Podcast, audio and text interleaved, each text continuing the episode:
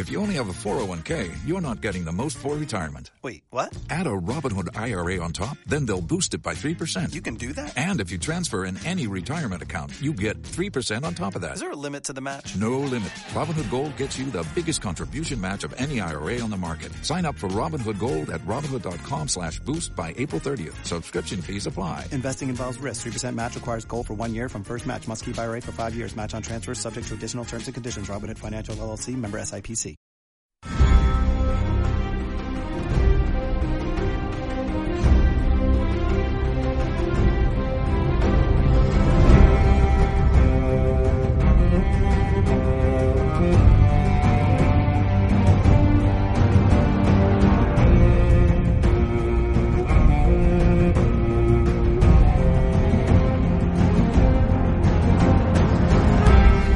Hola a todos y todas, sed bienvenidos a Juego de Tronos Cosas de Casas, edición La Casa del Dragón. Eh, soy María Santonja y como cada vez que grabamos, porque no es cada semana, me acompaña mi querido amigo Richie Pintano. Hola Richie. Ya nos gustaría que fuera cada semana, pero como ya avisamos al principio, esto iba a ser así, en la vida nos atropella y, es muy difícil eh, encontrar huecos. Eh, prometemos que, o sea, vamos a tener todos, por si teníais dudas, vamos a grabar todos los de la temporada, eso seguro. Lo que no podemos asegurar es que no llegue la segunda temporada de la serie antes de que acabemos el podcast. Eso no está Sí. totalmente confirmado. Pero bueno, Yo- tenemos una responsabilidad porque sé que hay gente que se ha esperado a que publicáramos los No episodios ser, para ¿en seguir viendo la serie. Sí, sí, a mí me ha Joder. llegado algún mensaje en Twitter que, que, que cargo de conciencia. Y bueno, luego hay qué personas presión. que lo que hacen es que es... Sí, sí, horrible. Y luego hay personas que lo que hacen es que se ven la temporada y luego se escuchan todos los podcasts como para repasar la temporada, que es otra Eso opción mejor. porque ahí pues ya da igual. Pero, pero bueno, llama hacemos lo que Como podemos. el beach watching, es el beach listening, Claro. ¿no? Claro, binge listening, claro. Claro. Sí, sí. El dominio del inglés es. Pues no- me has dejado patidifusa. Patidifusa, totalmente, evidentemente. ¿Cómo se dice en inglés patidifuso? Eh, patifus. no lo sé. Bueno, Eh, no ya sé, que no llegamos sé tarde, por lo menos no nos vamos a entretener. Venga, vamos a dejarnos de tonterías. Hoy vamos a comentar el episodio 8 de la primera temporada de La Casa del Dragón que se llama The Lord of the Tides, el Señor de las Mareas que se emitió en Estados Unidos el 9 de octubre y aquí en HBO Max, en la plataforma de streaming de HBO en nuestro país, el 10 de octubre. Y es un episodio que a mí personalmente me gustó bastante. Eh, creo que es un poco una concentración ¿no? de todo lo que hemos ido viendo, de todas esas tensiones, ya agrupados todos aquí, to- to- todos en una comida familiar, más tenso que las navidades, eh, en casa de algunos, y creo que es un, un episodio muy disfrutable. No sé a ti qué te pareció, si te acuerdas. Pues es que ese es uno de los mayores problemas de que hayamos tardado tanto. Me, me cuesta un poquito acordarme de todo, porque estoy ya en ese punto de mi vida en el que no me acuerdo de las series que veo. O sea, es acojonante. Pero ya con tan poquito tiempo ya me, me es preocupante. A mí este salto temporal me ha gustado porque los nuevos actores me han gustado mucho, especialmente uno que estoy seguro de que sabes quién es. El del parche. Ahí está. Me super flipa el personaje. Ya, ya era bastante inquietante de crío. Eh, creo que está muy bien hecho el personaje desde ese punto de vista. Y claro, al crecer, convertirse en un tío más siniestro todavía, me parece mm, absolutamente maravilloso. Y es un personaje que me encanta. eh, y de momento está en mi top 1 de personajes favoritos de la serie. Te lo digo, ¿eh? Lo que pasa que aquí crecen de manera dispar, ¿no? Porque hay algunos que han Sí. crecido y parecían medio de la misma edad y ahora pues parece que tienen eso, 16 años, 15 y este parece que tenga 25 y dices, pero si se llevaban año y medio, ¿sabes? Eh. Está un poco... Hay que meterle un poco de mm, fantasía todo esto, luego hay gente que no cambia nada en las elipsis. Claro. Todo lo de las elipsis es un poco como vamos a olvidarnos de ello De y vamos hecho, a disfrutar de la serie. Yo te voy a contar una Porque cosa. Damon no ha cambiado en toda la serie, por ejemplo. Claro. Damon está igual desde Bueno, el primer día. Uno de los que más se quejan es de ser Triston. Que claro, pasa de tener Sí. 20 años a tener 40 y no sé Pero- cuántos. Pero le han puesto canitas así de Sí, claro, le han cortado un poquito el pelo ya. y cuatro canas mal puestas. Así que, a ver, yo tengo un debate con uno de mis amigos, con Eric, eh, que habla que habla mucho de eso, que le molesta mucho que hay actores que no los cambian y a otros que, que sí. De hecho, defendía que las primeras actrices de Allison y tal que podían seguir siendo la, con treinta y pico. Le digo, no, hombre, no. Es muy fácil eh, a una, cuanto más mayor eres, más fácil es demostrar que vas envejeciendo. Pero cuanto más joven eres, más difícil, más menos creíble es que vayas creciendo y, y no se te note. Entonces, a una chica, Claro. eh, mira, por ejemplo, el rey no lo han cambiado y sin embargo el desarrollo, mm, bueno, desarrollo no. Bueno, el rey Eh, es que no ha envejecido. El rey se ha podrido directamente. Claro, entonces eh, se ve perfectamente y, y sí que es cierto que, por ejemplo, con Damon se lo podían haber currado un poco más porque es verdad que no tiene ni una arruga, ni media arruga. Claro, es que como ya tienen el pelo blanco, pues lo de las canas no se lo pueden hacer. Claro, no entonces funciona. ahí. Por lo que sea, no funciona. Pero yo que sé, es verdad que algo, yo que sé, una tos así un poco seca, o que cuando se levanta al agacharse haga un ¡ay! ¿Sabes? Algo que demuestre que vas cumpliendo años. Eso estuviera Al bajarse del dragón diga, "Ay, ya no estoy para esto. Es que se aguantar así un poco las lumbares en forma de, de ¿cómo se llama esto? Las, las manos en Sí, jarra, la- las ¿no? manos en jarra, mirando la playa y diciendo, vaya, pues ha quedado buena tarde. Diciendo, ay, estoy Rocadragón". deseando jubilarme. Sí, sí, sí. Claro, algún síntoma de, de vejez. Si tienen dudas, que llamen a Rafa, que a, a sus menos de 40 años parece que tenga 86 de mentalidad. A Rafa Gambín. Hemos mencion- creo que hemos mencionado a Rafa en todos los Sí. episodios de este ¿Cómo es podcast, por una cosa o por otra. Pero es que a Rafa, Rafa, te tengo, queremos y nos acordamos mucho de le ti. tengo mi pensamiento siempre a Rafa. Siempre. Claro. Eh, Bueno, pues en este episodio, eh, hablando de elipsis, tenemos una elipsis de seis años y Ah. bueno, eh, digamos que lo que sucede es que estamos en... eh, hacemos un momento en el que decidimos eh, si... mm, o sea, Corlys, eh, que es el actual señor de las mareas, está como desaparecido, convaleciente, no se sabe muy bien, como que lo han pillado unos piratas y han perdido eh, su paradero, se sabe que estaba como herido o con una infección o algo así cuando eh, desaparece está herido y no de sabemos dónde dicen. está. Herido de gravedad. Sí. Entonces no saben muy bien si va a sobrevivir y se abre otra vez la veda de quién será el herede- heredero de marca de marca deriva. ¿Y qué pasa? Que al final esto es como hablar en, en pequeñito de lo grande. O sea, si ponemos en cuestión eh, que eh, Luceris no debe ser el heredero de marca deriva porque es un bastardo, a la vez estamos poniendo en cuestión.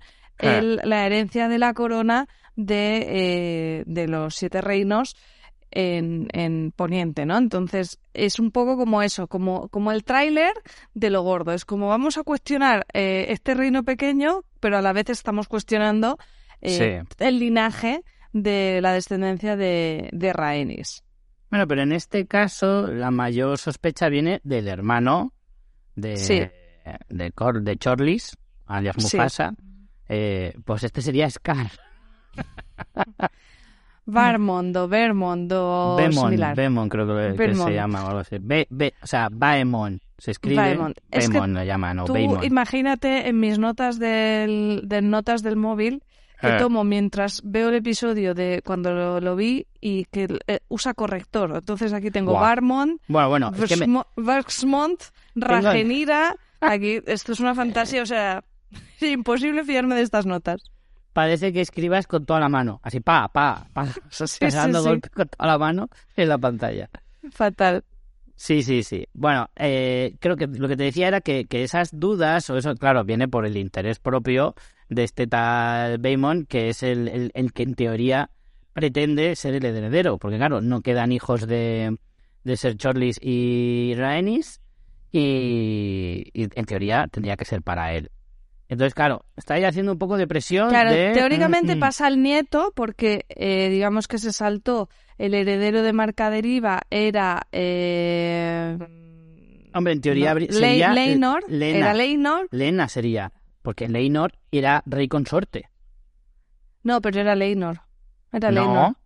no, no, Sí. no, pero no, no podría ser eh, Leinor porque era, re- sería rey consorte con Ranira. Pero también podía ser aquí. Esto les gusta mucho. No, no, ¿eh? porque si eres de, de eh, mar- bueno, marca deriva, bueno, ahí no tengo dudas, pero se supone que, que si sí. eres de marca deriva es para quedarte ahí. Porque de la misma Mm, no. manera que los hijos, sí, porque si no, de los hijos, ¿por qué Bueno, pues pone luego a... Ya, tú dices Porque es sería, sería Yaceris igualmente. Era ahora me Lena. estás haciendo Yo creo que era Lena la, la heredera. Y de hecho no sé, no recuerdo bien, pero la conversación que tiene con, con Damon, en el que le pedía volver a marca deriva, no sé si algo insinuaba como diciendo, mm, bueno, no lo puedo insinuar porque no sabía que, que Lenor iba a morir. Bueno, da igual, si es que a Lenor no le iba a tocar, insisto. Yo creo que Yo Lena creo le que- decía algo así como, vámonos allí porque es que al final Marca Deriva va a ser mía. Yo no lo tengo claro. Bueno, en cualquier caso están los dos muertos, así que pasaría. No, pero Richie, eh, es por la es por la línea de Leinor, porque si no iría a las hijas de Leina. Si fuera por la línea de Leina, iría a. ah, bueno, a- claro. a sí, tienes Beyla. razón. Tiene que tienes ser razón. por narices a, a Porque la va de, línea de antes Leinor. va a hijos que a hermanos, claro. Claro, Claro, sí. entonces era de Leinor. Leinor como murió, que no sabemos que no ha muerto, que no estaba muerto, estaba de parranda, eh, ahora va a, a los hijos y en el caso de los hijos sí que le toca a, A al Lucerys. segundo. Claro, claro, se le toca a Luceris porque Yaceris va a ser el, el rey de, de Poniente, se supone, sería el heredero al rey de Poniente. Y claro, aquí muchas podrías pensar que podrían ser a, los, a las hijas de Elena, pero aquí, Claro. como siempre mandan los pitos en este sentido, siempre va para los machotes, pues claro, va al hermano. Antes Claro. el hermano que una hija. Exacto. Entonces, eh, este tipo lo que mm, pretende es quedarse él con eh, argumentos de, bueno, pues de que, de que mantener la sangre de su familia y demás, pero casualmente mm, le hace estar él colocado, ¿no? Pero es un poco como no quiero que se desdibuje mm, la línea de, de sucesión eh, de mi familia. Pero hay una cosa que a mí me escama un poquito y es Rhaenys no, no se sabe muy bien a qué juego está jugando. No se sabe en, en qué punto está ni en qué bando No. está. No. Está un No, porque poco ahí está como, a verlas venir, como que yo soy como- suiza, no me mojo con nadie, pero cuidadito. Si se pasan Sí. líneas, mm, yo levantaré la mano, tanto para un lado como para el otro. Sí, mira mucho sospechando todo el Sí, tiempo este personaje. Y, y sí, ahora ella está como mandando mientras eh, Corlys está desaparecido. Y sí que puede parecer que él, ella tenga predilección por el tema de las hijas de, eh, de Leina, porque ya ella ya lo manifestó, se lo dijo a ¿Eh? Corlys, que, que los chiquillos de Rhaenyra, pues como que no tenían, claro, no tenían la sangre, pero eso lo dice como de puertas para adentro. Ella luego, como tú dices, no se sabe muy bien eh, por dónde va. Luego vamos a una escena donde volvemos a, a, a Rocadragón, donde se instalaron, como sabemos, eh, Rhaenys y su familia, y Daemon recoge una nidada de tres huevos de, de Cyrax, que es el dragón de Rhaenyra, que son cosas que te meten ahí que parece que puedan ser un poco atrezo, pero van a ser muy importantes en Nunca son luego el atrezo. recuento de cuántos dragones va a tener cada uno. Exacto. Nunca se atrezo. Ah, eso sí, es imposible ya seguir el ritmo, al menos de cabeza, de cuántos hijos son, todos los nombres, qué dragones tienen. O sea, esto es un sin vivir. Madre mía. Es que ni los reyes Eh, Mateos tienen familia tan larga. Eh, nos está sirviendo para el tema de la elipsis. Eh, Joffrey, el niño pequeño, nos vuelve a servir de reloj humano para saber qué ha pasado este tiempo. Y eh, tenemos una escena que a mí me gustó mucho donde vemos a Jacaeris, a Jace, el hermano, el hijo mayor, en la, en, en la, como el, no sé si es como el salón del trono o qué, pero es ese que tienen como ese mapa de, de esa mesa mapa tan molona Sí. allí como estudiando todo, estudiando Valirio, o sea, como que lo ves, que te da un poco a entender que, es- que va a ser un buen rey, ¿no? Que, que, que le pone interés el chiquito, Sí, a diferencia de otros. A diferencia de otros que están más por Más a otras, a otras cosas. violar doncellas que Exacto. otra cosa. Entonces, eh, no sé qué te parece este personaje. O sea, tú, eh, yo sé que eres Team Ranira, pero más allá de Ranira, ¿qué te parece eh, el hijo, o sea, los hijos y demás? Pues los hijos me, me molan. O sea, me molan porque tienen mucha personalidad y el hecho de que no sean... O sea, me cuesta verles como Targaryen, eh, pero luego caí en una cosa muy importante. Nos cuesta ver que sean Targaryen porque son morenos, pero ojo, John Nieve es un Targaryen. Y el pelo más Ajá. negro no lo puede tener. O sea que... mm, Porque a John Nieve nunca le hemos llamado Targaryen, pero es un Targaryen de pura cepa y... ¡Spoiler! Sí, bueno, ves. si ves la Casa del Dragón, si ves Juego de Tronos, tienes- los tienes muy cuadrados. Pero en ese sentido, mm, ¿cómo decirte? Bueno, Sí que ese tema está como, el debate está en esta serie porque está centrado en eso y luego en Juego de Tronos no había tanta historia del tema de... Claro, claro. El tema Porque al capilar. final eh, no son Velaryon, pero Targaryen sí que son. Sí. Entonces, eh, no sé, me gusta porque tienen una personalidad. ¿Sabes lo que pasa? Que en el fondo me recuerdan un poquito a los Stark. No, Sí, tienen ahí como un regustillo a los Stark porque ese son. punto noblote, ¿no? Sí, son muy nobles, eh, son muy de la familia, con son moreno. Además, están en un ambiente que, claro, no es invernal, no hay nieve, pero como siempre está nublado y siempre está así como encapotado, parece también como que hace un frío que pela y una humedad que te llena los huesos. Entonces, no sé, me dan, me- tienen ese, ese gustillo a Stark que hace que, claro, inevitablemente los Stark le caen bien a todo el mundo. ¿Sabes? Pues son, son como la buena persona personificada, valga la redundancia. Entonces, eh, me gustan, me gustan. Porque además son como muy. Eh, ¿Cómo decirte? Son, son como muy entregados, pero al mismo tiempo reclaman lo que consideran. No sé, me gustan. Sí. Me gustan, los chiquillos me gustan. Digo, es que soy Team Ranira total, entonces, claro. Claro. Eh, bueno, recibe un mensaje eh, de Beyla para su padre, para Damon, y parten a desembarco donde nadie le recibe. Luego nos enteramos Ah. que no es casual. Que muy feo, es, eh. Muy eh, feo, muy feo. Muy feo. Pero sabemos que es el Malmeto que ha dicho. mm, porque luego lo dice, en plan, se ha hecho como dijimos, ¿no? De hace, hace un comentario como diciendo, se han quedado ahí con un palmo de narices, que es como muy feo, ¿sabes? Es la heredera. Ah. Pero ellos marcando territorio. Que también te digo que eh, cuando Ranira se fue, la cagó. Porque tú no te puedes ir siendo la heredera. Porque luego pasan las cosas que pasan. Claro. Tú tienes que estar ahí en la corte mm, invigilante. Pero bueno, eh, llegan precisamente pues porque saben que hay esa reclamación de, de Baemon y que se está poniendo en cuestión la, la herencia de Marca Deriva. Y vemos una escena en el consejo donde la presidenta del consejo es Alicent. Se la ve Claro. muy cómoda gobernando y de momento el rey, pues no sabemos dónde está el nivel de pachuchismo que tiene. Pachuchismo como enfermedad grave. Me encanta. Pero, pero sí, claro. Bueno, nadie lo sabe, pero... O sea, la duda no está en dónde está o cómo está, sino qué, qué, qué grado de... qué porcentaje de, de nos queda, básicamente. Eh, entonces...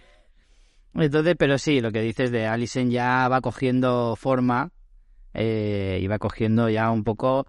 Pero Alison al final siempre da la sensación que está como un poco...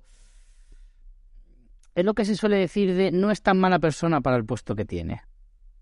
No sé si me explico. Eh, no sé, da la sensación como de que sí hay que hacer cabronadas bien, pero hasta un punto, ¿eh? Tampoco nos pasemos.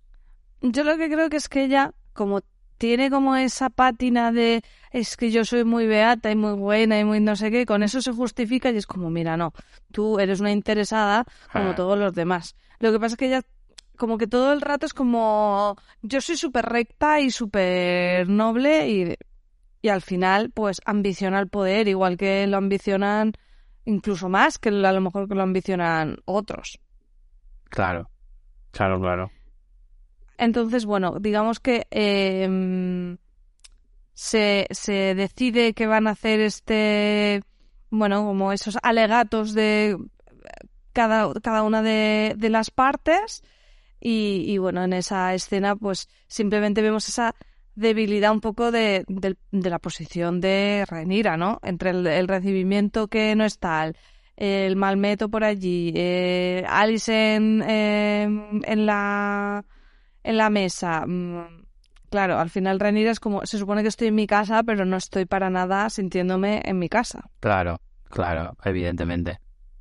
Eh, hay un momento en el que Ranira va a ver al padre y, y se ve como la maqueta está hecha polvo, toda llena de telarañas, eh, sale humo de no se sabe dónde. Y es ya como, madre mía, no es que no lo cuide, es que se está quemando y te la pena. aquí no viene la de la limpieza ni siquiera para apagar un fuego. Y, Sí. y ahí es por, por fin donde vemos a, bueno, a la sombra del rey, pobrecico, Eh, Hay que decir que el, el maquillaje es espectacular. Es verdad que hay un poco Sí. de CGI también, es Sí. verdad, pero es, es increíble. O sea, del primer episodio a este, cómo se ve al rey, ese, ese, esa decrepitud, ese cómo está tan demacrado, tan, tan... O sea, eh, me parece que es eh, impresionante eh, y que creo que le da un valor añadido también a, al personaje y a la serie, porque además la interpretación de, del actor, que no me acuerdo del nombre, me cago en la leche, eh, es espectacular también, ¿eh? Hmm. El, el pobre hombre este ha tenido muy mala vida, como tú dices, y además es que aquí... Es que está así, Eh, a base de disgustos de que le anda la familia, ¿eh? Sí, Ojo. sí, sí. Ah, porque nunca nos dicen exactamente qué le pasa, ¿no? ¿Qué, qué No. enfermedades tiene? Pero sí, es verdad. Y, y luego eh, está como drogado un poco, o sea, no acaba de estar muy, Eh, muy ágil, ¿no? Que es lo cuando Ranira le pide de decir que, o sea, ¿qué está pasando? Apoya, apoya a Luceris como heredero de Mercaderiva, esto no tiene sentido, va a poner en cuestión todo lo demás. Y él como que no, como que no está atento, no, no se entera, vamos, como tú dices, o sea, lo has dicho muy bien, está hecho un zombie total. Eh, y bueno, luego llega Alicent en ese momento eh, y hay una escenita con bastante tensión. Hubo un detalle, que Eh. no sé si te fijaste, que Rhaenyra se toca el brazo, que es, eh, eh, se está tocando como la herida que le hizo Alicent en, en, en el episodio, creo que fue en el anterior que como que se tapa un poco el brazo. Alison le mira la cicatriz que tiene del, del tajo de la daga. No sé si te fijaste en ese detalle. Sí, sí, claro que me di cuenta, porque aparte hacen bastante eh, hincapié, ¿no? Para que te fijes, pero no entiendo, lo que no acabo de entender muy bien es por qué se tapa ella. O sea, ¿tú crees que lo hace por... mm, por como, ¿cómo decirte? Para no generar polémica o, o por alguna otra razón? Sí, es verdad que el gesto puede ser inter- ser interpretado como, como que al final ella es una muestra de debilidad de ella, ¿no? De que la vencieron y por eso se tapa. No lo sé, la verdad Hombre, que, que, la no- que no vencieron, lo sé. ¿tú crees que la vencieron por hacerle un tajo? Eh, eh, ella, un hijo suyo perdió un ojo. No, no, no sé yo si, si la, la consideraría, consideraría que le, ha, que le ha vencido en ese sentido. Eh, es verdad que es difícil, no sé si es como un reflejo, ¿no? Como un simplemente se acuerda. Es como, o, o también nos, nos hacen recordar al espectador que la anterior vez que se vieron fue esa, o sea, no se han vuelto a ver desde aquel Claro, incidente. es que yo creo que es más eso, ¿no? Un recordatorio que la última vez que nos vimos fue cuando pasó esto. Exacto, exacto. Y la escena tiene mucha tensión, sobre todo porque Damon sabemos que no tiene pelos en la lengua. Damon está también en la escena, no sé si lo habíamos comentado. Eh, y aquí eh, ves unos gestos y luego habrá otra escena en la que eso se, se retoma y, y- y me gusta mucho. Que Damon realmente está muy cabreado por cómo están tratando a su hermano. O sea, pese a todos los rifirrafes que han tenido Claro. eh, Damon y Viserys, tú lo ves que está dolido, ¿no? De decir, ¿cómo tienen aquí a mi hermano eh, como muerto en vida, pero que les interesa mantenerlo así? Y, se cabrea, ¿no? Y, y es Damon el, el que eh, más baile le espeta a, a Alicent, el que estáis haciendo, lo tenéis drogado con la leche de amapola. Alicent dice que es por su bien porque tiene mucho dolor y, y me creo que sea parte de verdad. Lo que pasa es que como que les conviene mucho eso. O sea, claro. es verdad, claro. pero ya, ya les va bien, porque también lo que le dice Damon de, bueno, y hacía falta quitar las banderas Targaryen para poner las de los siete y demás, porque como está lo que decía antes, va muy de beata. De, de hecho, el look que tiene Alicent en ese momento Sí. es como mega beato, con un con un bueno Un el- el estrellón en el pecho, equi- sí. equivalente que es sabes como diciendo que se Sí, note sí. que yo soy muy beata Sí, que yo los y- domingos en la misa no la perdono.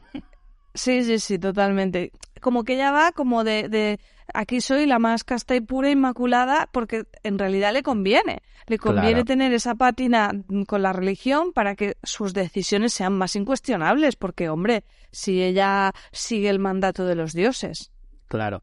No, no, es que además has dado en la clave porque esa es la técnica Hightower. Porque Otto va desde ese... de Otto, que voy como una moto, por cierto, eh, eh, lo hace desde el primer episodio, es decir, te la cuela como diciendo esto es lo más conveniente cuando en realidad le falta añadir el paréntesis que es para mí. Sí, ¿Sabes? Es como siempre todo lo que hacen es, no, esto es mejor para el reino, no, esto es lo mejor para, para el rey, esto es lo mejor para los ciudadanos y tal, cuando en realidad luego lo analizas y dices, ya cabrón, pero es que todo lo que estás haciendo te beneficia a ti, a tus herederos y a todas tus intenciones. Entonces, eh, sí que es verdad que Alison pues, ha seguido un poco la tradición familiar y, ha seguido un poco por esa senda. Pero creo que en esas dan el clavo. Y, ahora con la excusa de, del beatismo este que, que manifiesta, que al principio no, sé, no, no parecía que fuera tan así. No sé si es porque de verdad se ha vuelto beata con los años, pero ¿tú crees que es de verdad que, que, va ahí a rezar y tal? ¿O es rollo mm, más un poco una máscara? Yo creo que ella sí lo hace, pero, pero que es una manera de justificarse a sí misma. No nos han mostrado tanto ese beatismo. O sea, yo lo puedo entender si de repente, pues si una de las reuniones que tiene con el Malmeto, por ejemplo, tiene lugar en el septón. O sea, en el, en el septo que la pilla en mitad de sus plegarias, o, cuando está ahí en el árbol ese mágico, pues está ahí haciendo sus padres nuestros y tal.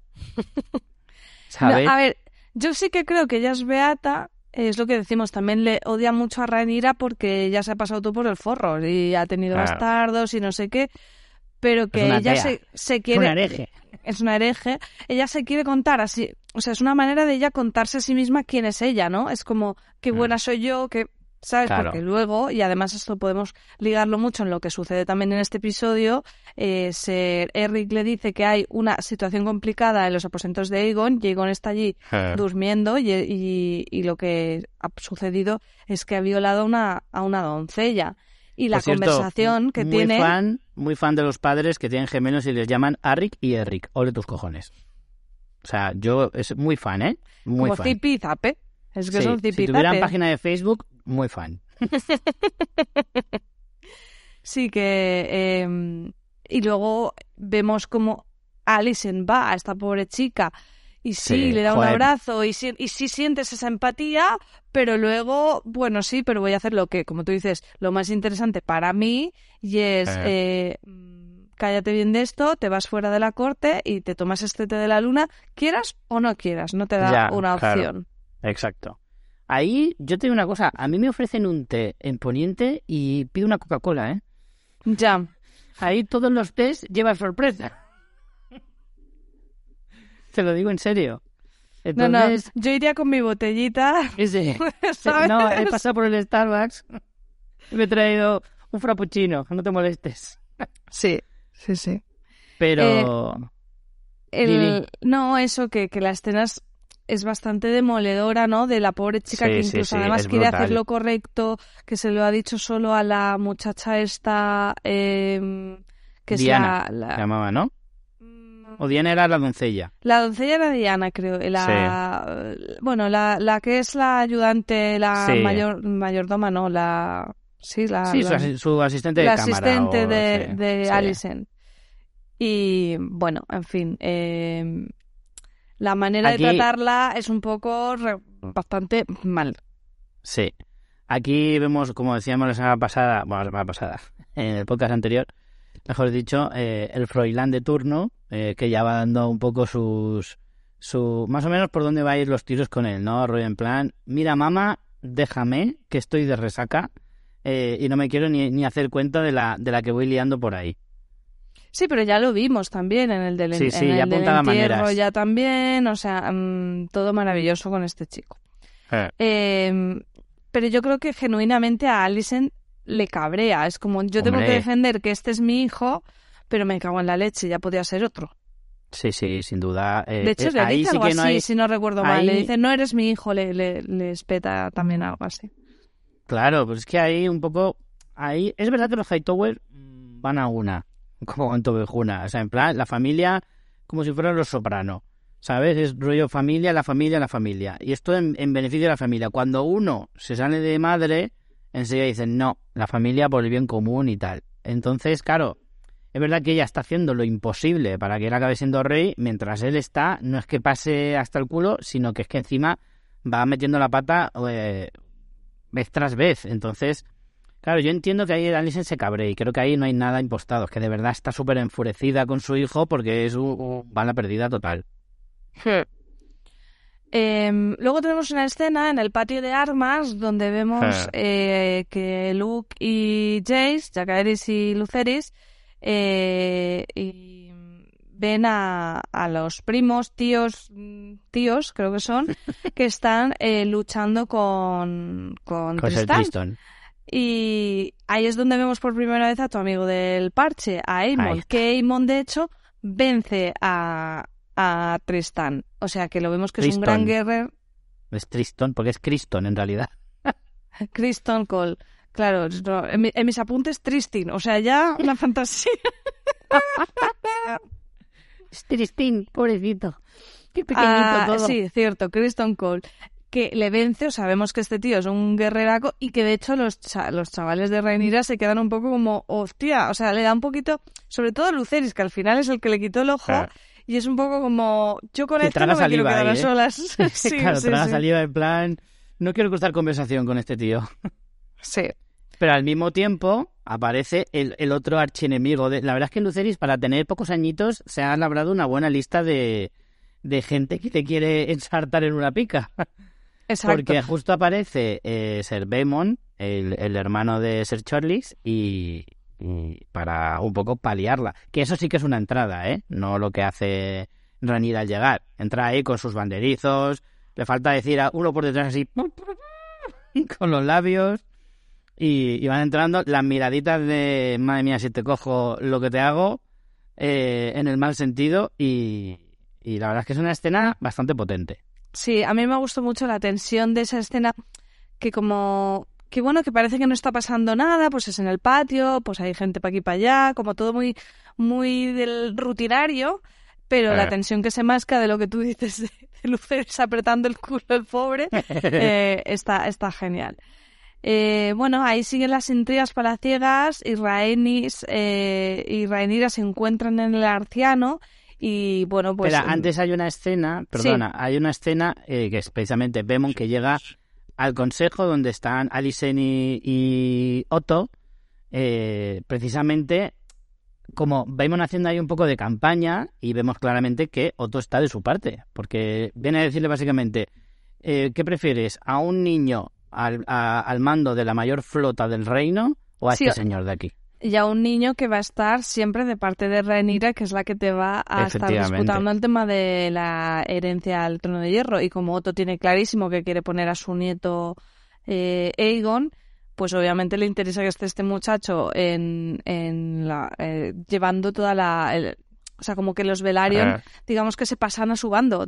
Actualmente los Velaryon quedaron inicialmente en el bando de Rhaenyra con el matrimonio de Claro. Laenor. Es verdad que ahora están precisamente en ese impasse al, mo- al morir eh, morir barra fugarse Laenor, están ahí en ese impasse como tú decías, que Rhaenys no se sabe muy bien de qué pie va a cojear, Corlys no está y como que el bando Velaryon se ha quedado un poco mm, en el aire. En tierra de nadie, claro. Y, Aparte claro- es que aquí hay una cosa, que lo que es una alianza muy fuerte se convierte en todo lo contrario según cómo se mire. Porque efectivamente teníamos a, a Ranira casada con, con Lenor Sí. bajo la sospecha de que ha sido Ranira quien ha matado a Lenor. Y luego tenemos a, a, a joder, lo diré, a Lena que estaba casada con Daemon Sí. que podía ser también un lazo fuerte, pero cuando muere Elena, de la forma que muere, eso no hay discusión, va, resulta que Daemon se casa con Renira, que huele un poco raro. Entonces, claro, Sí. yo soy yo soy Rhaenys y también me mosqueo. O sea, en plan, Claro. tía, no me puedo fiar de ti. O sea, es que no me puedo fiar de ti. Yo tengo la sospecha de que tienes algo que ver con la muerte de mi hijo. Tú me dices que no. Claro, ¿qué me vas a decir? Evidentemente. Eh, precisamente por eso Rhaenyra quiere como eh, aunar un poco y, y limar asperezas con Rhaenys y propone ca- casar a los hijos de Sí. a sus hijos con los hijos de, de Esa es una muy buena jugada, ¿eh? Es una Muy jugada que yo me la vi desde el principio, pero aquí tengo una crítica para la serie. No tiene ningún sentido que esto se lo proponga Rhaenys, ¿Por qué? porque Rhaenys ahí ni pincha ni corta. ¿Quién es el ¿Cómo que padre no? de las niñas? Daemon. Si quieren hacer Ya. eso, lo van a hacer. O sea, no. Rhaenys no tiene. Sí que te dicen como que a una la tiene como pupila o no sé qué, como que la han mandado allí. Eh. Pero. mm, Sí, se supone que una de las hijas vive con, con Sí, con y la otra vive con Ranira. sí. Que Pero son que no- Beyla y la otra, nunca me acuerdo de la otra chica. Sí, yo tampoco. Me acuerdo de Beyla, pero de la otra no. Que a Beyla la nombran mucho, pero a la otra no la nombran casi nunca. Y el otro día lo tuve que buscar y ya se me ha vuelto a olvidar otra vez. Sí. Pero que lo que te quiero decir es que esta escena te la ponen porque en la serie da ese juego de, de intercambios y de a ver si te ofrezco esto. Y de hecho, Rhaenys le dice mm, que lista eres de ponerme como, como a mis nietas, ¿no? En, en el tablero de juego. Pero que realmente no tiene sentido, porque sigue habiendo un progenitor vivo de estas chicas, que es Damon, que es su marido. O sea que si quieren hacer lo del matrimonio, Ya, lo pero van si a lo que hacer. quieres es tener a Rhaenys de tu parte, claro, claro que Da- Daemon lo puede hacer por la fuerza, pero eso a lo mejor hace que la cabres más todavía. Si lo haces a sus espaldas. Aquí lo que se, se busca es un poco la conciliación con, con los Velaryon. Entonces, si lo haces a, a un poco en plan, esto es así, porque a mí me sale de ahí, pues la otra va a decir, ah, que vamos de ese palo, pues fantástico, pues tienes todo mi apoyo, tú, tú sigue por ahí, verás qué bien. Sin embargo, si le piden permiso a ella, como diciendo, aquí la que mandas eres tú, lo sabemos, eh, si te parece bien, a tope de power. No sé, No creo sé. que mi explicación con unos términos tan técnicos se ha entendido perfectamente. Yo creo que es un poco porque te da juego en la serie, pero no creo que tenga sentido estando el padre vivo que ella Ya opine sobre el hace- matrimonio de los hijos, de Se sus hace por hijas. buscar el favor de del matrimonio Velaryon, yo creo, que va un Hmm. poco por ahí. Y mm, en principio no se sabe muy bien si, si surte efecto o no. Sí, aquí no se sabe. Eh, como siempre, Rhaenys eh, es dura de pelar, o sea, siempre te da la sensación de que no has conseguido nada con ella. Sí, O sea, es verdad. nunca ¿eh? sales como diciendo, ostras, esta negociación me ha salido súper bien. O sea, siempre te vas como diciendo, bueno, Ah. pues ya veremos. A mí me gusta mucho el personaje de Rhaenys, ¿eh? Me gusta Sí, es muchísimo bastante porque guay. es una es eso, eh, es un personaje muy misterioso, nunca sabes lo que realmente está pensando y creo que eso es lo más valioso del personaje, el que tú nunca sepas por dónde te va a salir. Porque de- así como de repente está de tu parte, luego la puede liar y, y tiene motivos para estar en contra de todo el mundo, en realidad. O sea, que está realmente con quien quiere estar. Eh, después volvemos a tener una visita de Rhaenyra a su padre en la habitación, que yo pensé que se moría, porque era una situación como muy íntima, el padre eso medio drogado, ella hablando del cargo, eh, bueno, si no recuerdo mal, esto es, ya estoy tirando aquí de memoria, pero ella hablando del peso que, que, que le puso él al, al nombrar la heredera, y es verdad que es como muy emotivo que, que hasta parece una despedida, y yo pensé que, digo, hasta aquí ha llegado Viserys.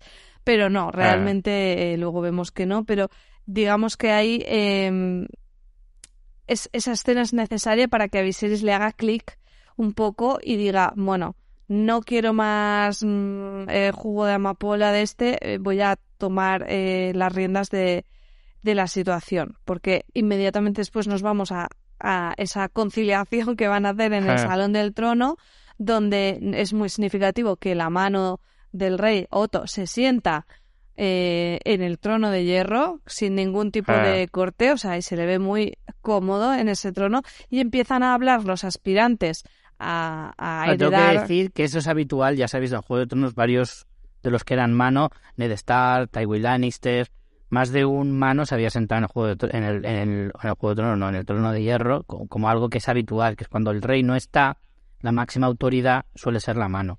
De hecho, siempre se dice que la mano es el segundo hombre más poderoso de, de los siete reinos. Sí, pero, es- pero visualmente es muy simbólico, ¿no? Sí, o sea, claro, claro. es muy, muy... eh, te choca y, y te da a entender mucho el... Aquí está este mm, mangoneando, que al final de mangonear viene de mano, a lo mejor. que, le, que le va muy bien. Y bueno, tenemos esa, eh, esa escena con, con los aspirantes, eh, pero llega el rey y entra cojeando en una entrada espectacular que yo casi me levanto y aplaudo Ya ves. eh, para, para decir se acabó aquí y Alison y ahora son Alison y Otto los que aprietan un poquito el culo. Hombre, hombre, porque ahí se les, se les ve un poquito las costuras ahí a los Hightower. ¿eh? Como diciendo... Eso es como cuando...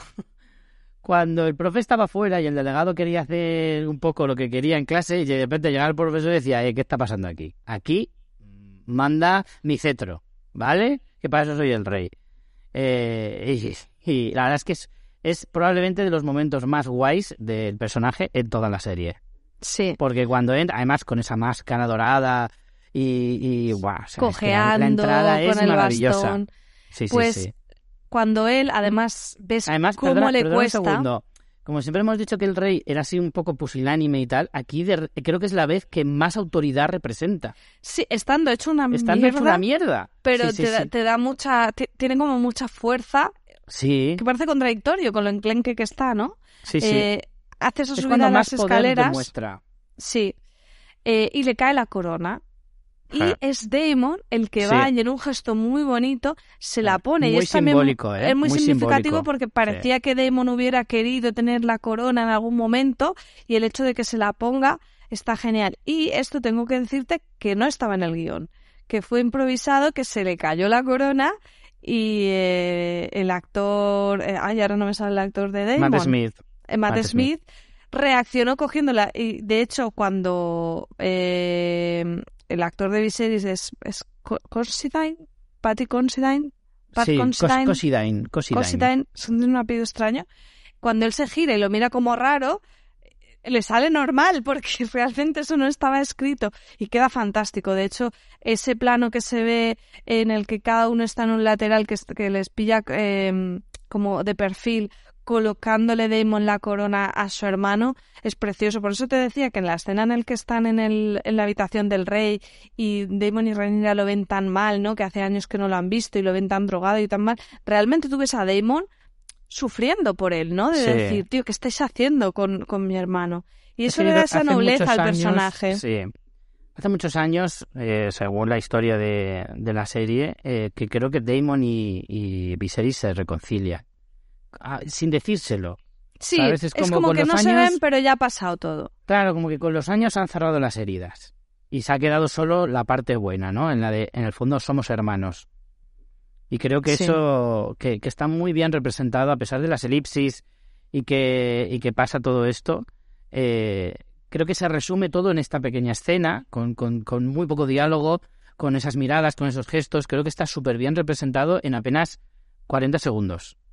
Luego volveremos a tener también eso. Yo creo que en la escena de la cena familiar, tan interesante de eh, casi cierre del episodio, Damon está muy pendiente todo el rato de él. Si te fijas Eh. en esa escena, él es- es- está todo el rato atento a su hermano y, y- y creo que es muy bonito. O sea, y creo que es la manera que nos hacen de eh, perdonarle a Damon otras barbaridades que ha hecho y que consiga hacernos empatizar con un personaje que tiene mm, mucho más que claroscuros o tiene oscuros muy oscuros, pero luego tiene esas cosas y que te hace que te ah, que te acabe cayendo bien.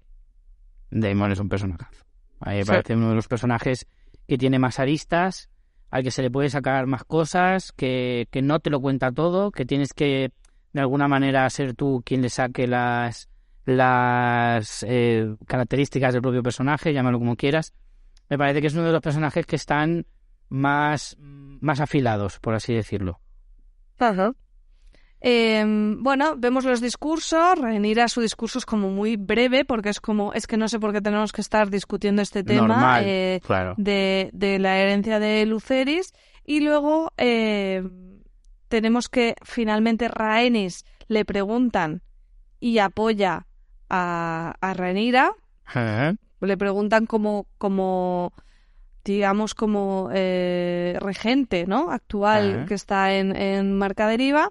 Al final sí ha apoyado a Rhaenyra porque dice que Corlys siempre había apoyado a los hijos de Leinor y que ella no iba a cambiar eso y porque él nunca dijo lo contrario.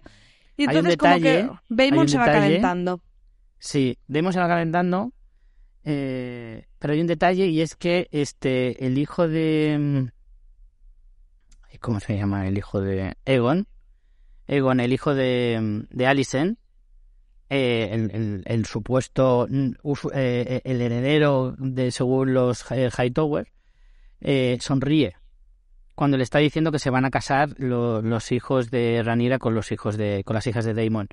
Y sonríe como diciendo mira qué bien ese alivio eh, me lo me lo quito aunque creo que tiene más que ver con las bromas que tiene después en la cena que le hace a a Yaceris con el tema de de no sé no como que le hace varias bromas. A ver, él, él está casado con su hermana, se entiende luego en la cena. pero no eso no nos lo han dicho en ningún momento. Sí, se entiende porque hay una escena que creo que no hemos comentado y es cuando, es que no sé si estoy Mezclan de episodios. Hay un momento cuando creo que se ve a...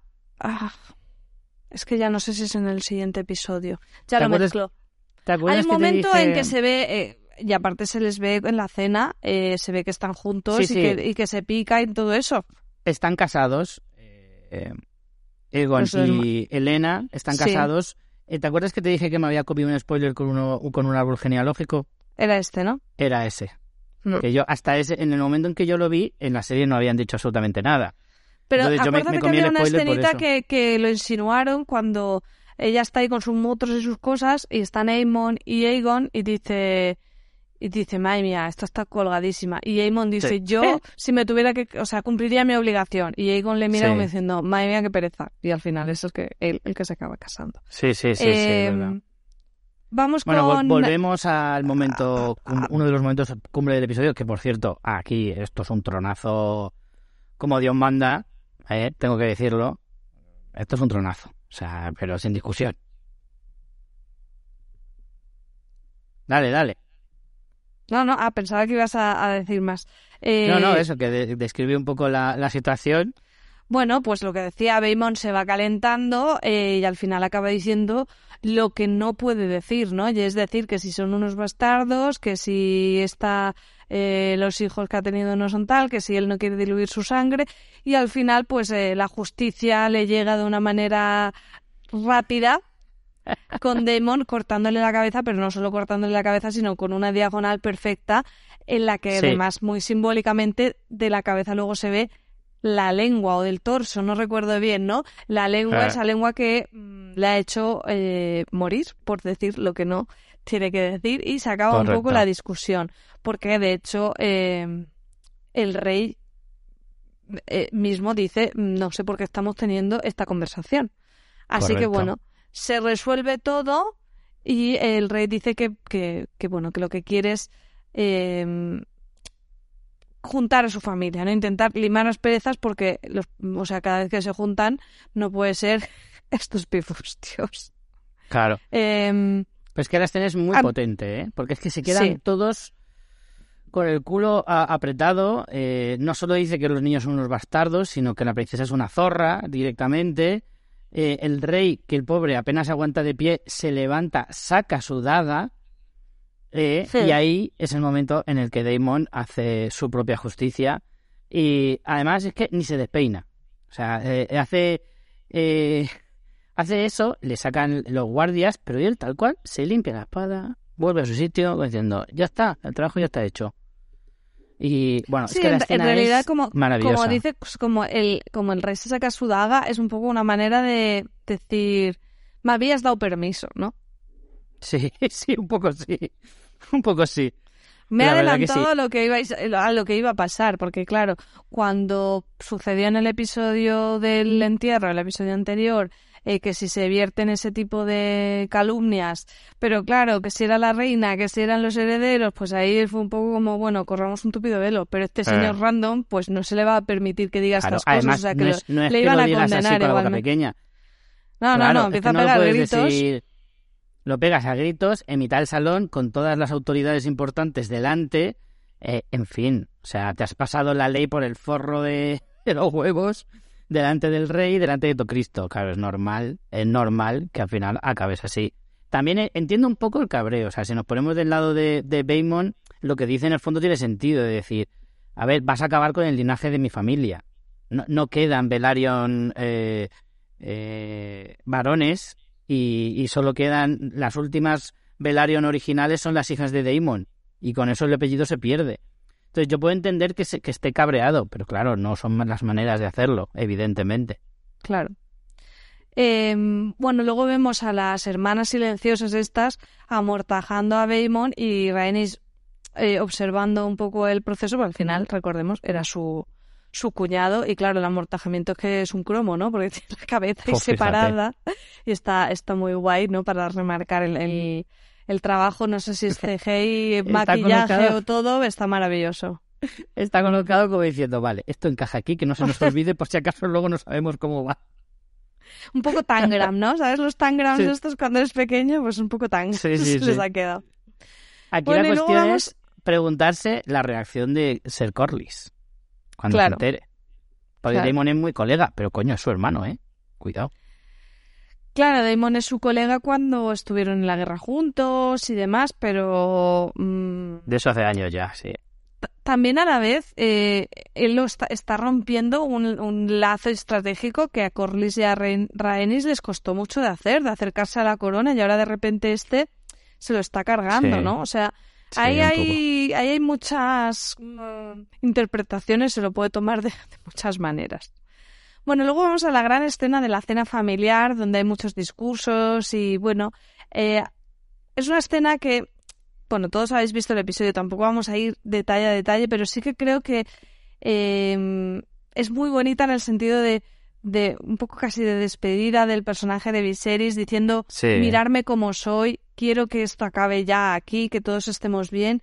Y esa escena como un poco a cámara lenta, todos riéndose, que no sé si tiene hasta un punto de ensoñación, de que si, de, de que a lo mejor no está molando tanto, pero como que Viserys quiere quedarse en paz de mi familia al final se ha llevado bien, ¿no? Y es lo que te digo, donde hay muchas miraditas de Daemon a, a, a, a Viserys.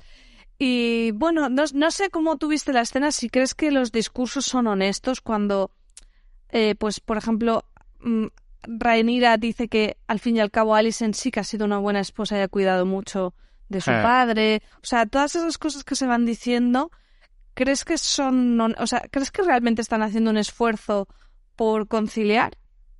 Sí. Mi respuesta es sí. Lo que no quita para que luego pase lo que, eh, lo que pueda pasar. Es decir, eh, creo que en ese es como cuando mm, tú estás enfadado con alguien, un día vamos a arreglarte, pero el día siguiente te vuelves a cabrear con él y vuelves otra vez al, punto de partida. Creo que sí que, que el hecho de que Viserys esté a las puertas de la muerte y que tal les ablanda a todos un poquito, a todos no, ¿eh? Pero especialmente a Ranira y a Alicent probablemente son los que más, Damon quizá un poquito, pero Otto, por ejemplo, está ahí- por dentro está pensando, sí, sí, esto es muy bonito, pero como te quedan dos días, eh, mañana nadie se va a acordar de esta A Otto conversación. se la pela todo, todo. Y los niños, vamos. como están a la suya, están pues con, Sí, con pero- sus movidas, les importa ver, una mierda el discurso. Mira, Aegon le da igual todo. Sí. A los de Rhaenyra yo creo que sí hacen cierto esfuerzo Sí. porque son más buena Por- gente. Pues eso, porque son noblotes. Aegon está a la suya porque es que como todo se la bufa, la- no está ni pendiente, por eso es el primero que hace el chascarrillo. Claro. Y eh, Aemon está rumiando cosas en la cabeza. Sí. Porque Sí, sí, Aemon hay- está ahí como... mm, Lo que pasa es que tú viste el, el rato. el episodio lo viste en, ori- en versión original o doblado. Doblado, los veo doblados, por Vale. lo general. ¿Qué es lo que dice Aemon exactamente en su discurso final cuando ya se ha ido Viserys a, a la cama para que salten? ¿Te acuerdas? Porque es que es una... Eh, Lo que dice en, en inglés tiene sentido. Sí, dice algo así como... eh, eh, no, no lo recuerdo bien, Dirá pero algo se como entiende. fuertes ¿Se como un strong o algo así. Sí, sí, sí, les dice... Sé que sois fuertes como un strong o... claro. Sí, deja entender, hace un juego de palabras como... Claro, es que el juego de palabras se pierde porque en, en inglés, claro, lo que dice es brindo por mis sobrinos que son, eh, no sé si le dice inteligente, wisdom, como sabios, no sé qué, and strong. Dice. Ah. Y claro, es el juego de palabras de que son sabios, guapos y fuertes, pero que no le está diciendo Ah. fuertes, le está diciendo strong. Bueno, para que no sepa inglés, eh, strong es eh, fuerte. Fuerte. Entonces ese juego de palabras de fuerte y el apellido por el que eh, les está llamando bastardos y ya eh, se lía. Que está claro que él tan callado y esas miradas va a ser el detonante, ¿no? Pero fíjate que incluso después de eso, Alice y Rhaenyra parece que están como diciendo, bueno, que no se vaya de madre, que lo que haya, que lo que hemos hecho antes no se vaya a la mierda por por Daemon, ¿no? Y Ah. como- por Aemon eh, y, y, y Daemon cómo lo lo para también, que además que son un espejo ellos dos, ¿eh? O sea, literalmente el nombre les diferencia en una letra y es que son dos personajes en realidad muy parecidos. De lo que pasa es que cada uno de- en un bando. Hay muchas miraditas entre ellos. O sea, se ve claramente como Aemon mira a Daemon con admiración. Sí. Daemon a lo mejor no, no le mira tanto, o sea, le pasa más desapercibido porque digamos que tiene ciertos aires de superioridad Daemon con el resto del planeta. siempre. Pero, Pero, los dos son los segundos hermanos, son- Sí. tienen mucho paralelismo. Sí, tienen, tienen muchísimo, muchísimo en común y precisamente creo que eso es lo que llama la atención a Aemon de, de, de Damon precisamente. Y es que, que, que él siente el paralelismo que hay entre ambos eh, como, que, como que tienen vidas paralelas. Y, y se nota claramente. Ya para terminar, tenemos un pequeño detalle y es como un breve encuentro de Gusano Blanco, esta ex amante de Damon con Talisa, creo que era el nombre de la doncella de Alicent. O sea, ya entendemos que Talisa es eh, algún tipo de espía de, de Gusano Blanco, pero no sabemos más. Eh, podemos entender que le está pasando información de primera mano de lo que pasa en la corte, de al final es, es la doncella de la reina, o sea, es una persona con acceso muy privilegiado a, a la información.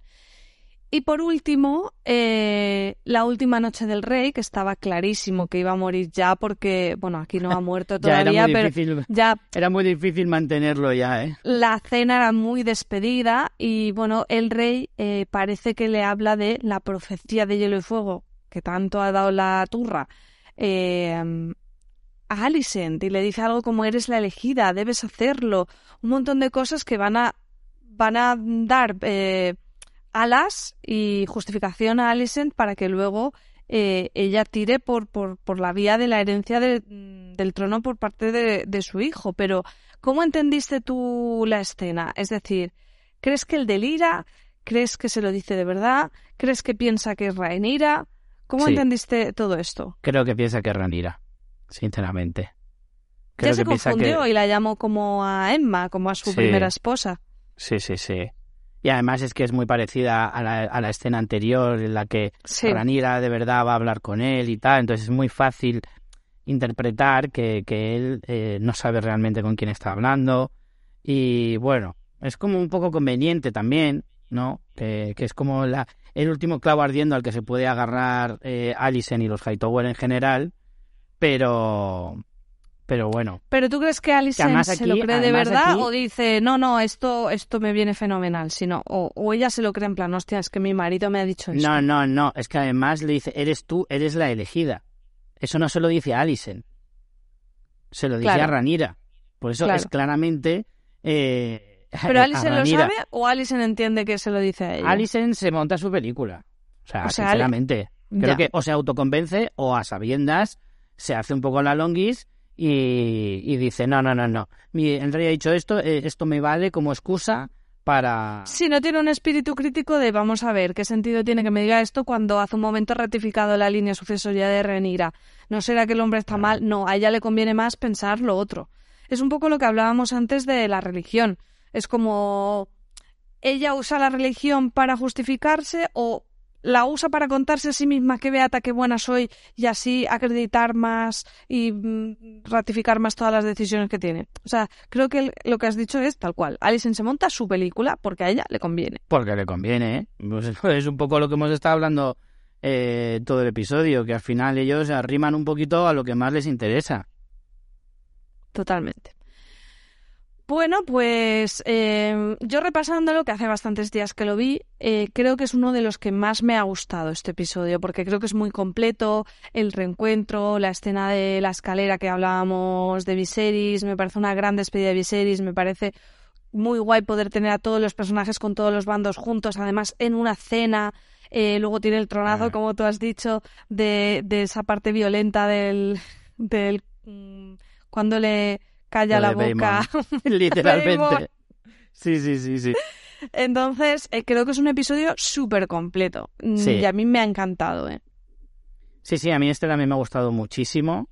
Precisamente porque es que esa escena no. O sea, la escena de, de cómo le corta por la mitad la cabeza Damon a, a Damon y, y la cena. Es que solo con esas dos escenas, pero es que además luego tiene más cosas el episodio. Pero vamos, que solo esas dos escenas me parecen maravillosas. Así Sí. que sí, sí. Aparte que es eso, creo que el final de este episodio marca un poco un antes y un después, que es con la muerte de- del propio rey. Ahora es cuando empieza el Juego de Tronos Sí. original. sí, sí. Bueno, Richie, pues qué bien, qué bien haber grabado. Eh, tenía muchas ganas y vamos a ver eh, si podemos ya ir poniéndonos al día con los dos episodios que, que nos quedan por comentar. Eh, muchas gracias a toda la audiencia que sigue aquí, aunque estemos grabando tardísimo, porque la verdad que nos hace mucha ilusión que estéis al otro lado, incluso en estas situaciones un poco complicadas. Desde luego tenéis un mérito terrible y una paciencia infinita, así que solo os pedimos un poquito más para que lleguen estos dos últimos episodios, pero os prometemos que llegarán. Pues lo dicho, muchas gracias por seguir hasta, hasta este punto y nos vemos en el próximo episodio. Chao. Chao.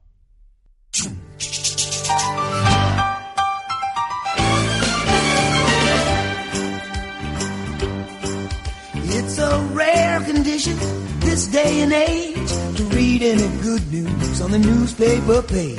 And love and tradition of the grand design, some people say it's even harder to find. Well, then there must be some magic clue inside these gentle walls. Cause all I see is a tower of dreams, real love bursting out of every scene.